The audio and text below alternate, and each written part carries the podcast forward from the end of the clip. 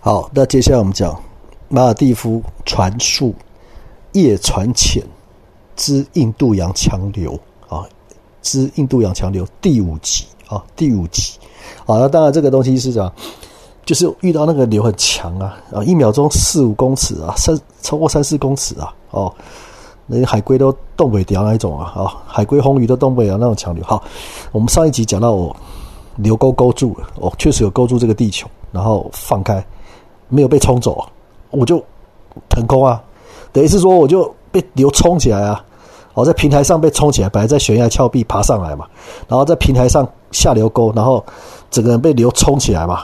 哦，你在悬崖峭壁全，如果在全悬崖峭壁下流沟没有用啊。那个你你还是要，哦，那个地形就不好啊，你更容易被冲走啊，哦，你更呃，那个那个那个你上下起伏会更大哦，好，所以呢，我就找平台下，平台下流沟哦，晚上啊，夜船浅啊，哦，那接着呢，我就怎样，我被飘起来了嘛，哦，大概离平台的那个礁岩大概距离快一公尺吧。哦，整个冲起来，哇，那流太强了，然后我就怎样？哎，两只手空了吧？然后我就赶快怎么样？哎，我就赶快这个那时候深度大概十二公尺啊，十二公尺，然后我就赶快用手电筒找人啊，手电筒找人啊，哎，赶快看现在在什么状况啊？冲到哪里去啊？其他人在哪里呀？对啊，那就是找不到人呐，那时候就找不到人呐。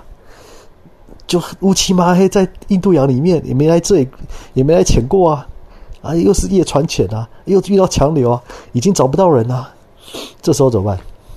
当然，你这时候还是不要紧张，不要害怕，哦，不要放弃，哦，不要紧张，不要害怕，不要放弃。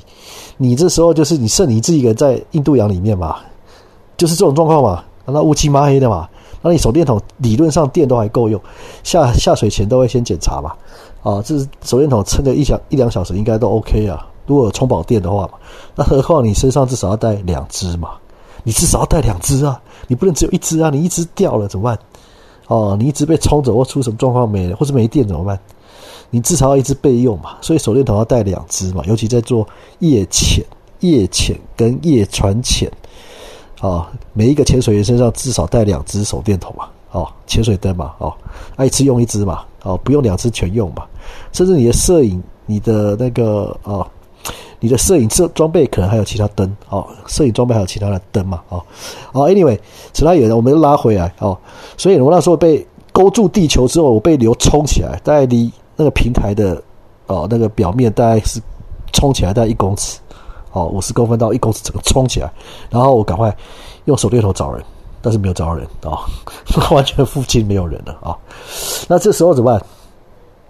这时候怎么办？你在十二公尺深印度洋里面，其他找不到其他人了，大家都被强流冲散了，剩你一个人了。那这时候你要怎么办？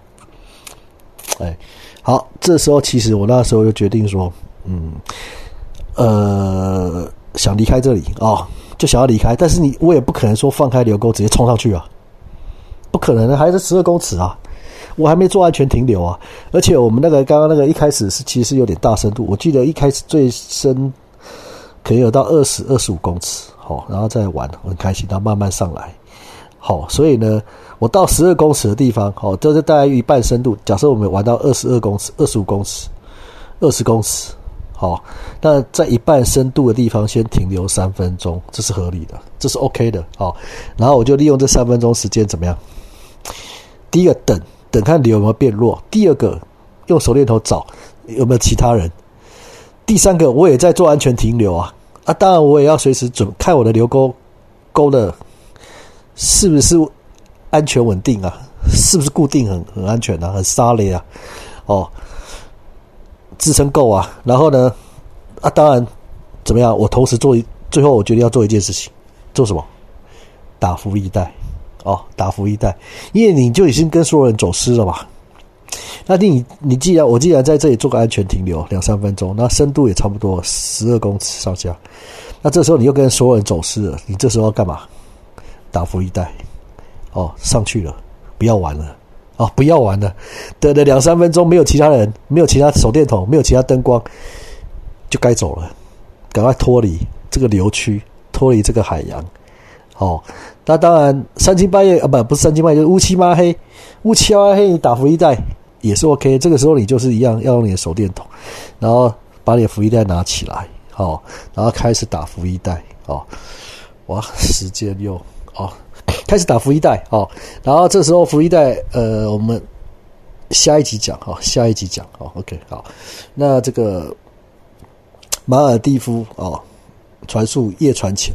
啊，之印度洋强流啊，第五集先告一段落，我们下回分解。好，我们下回分解。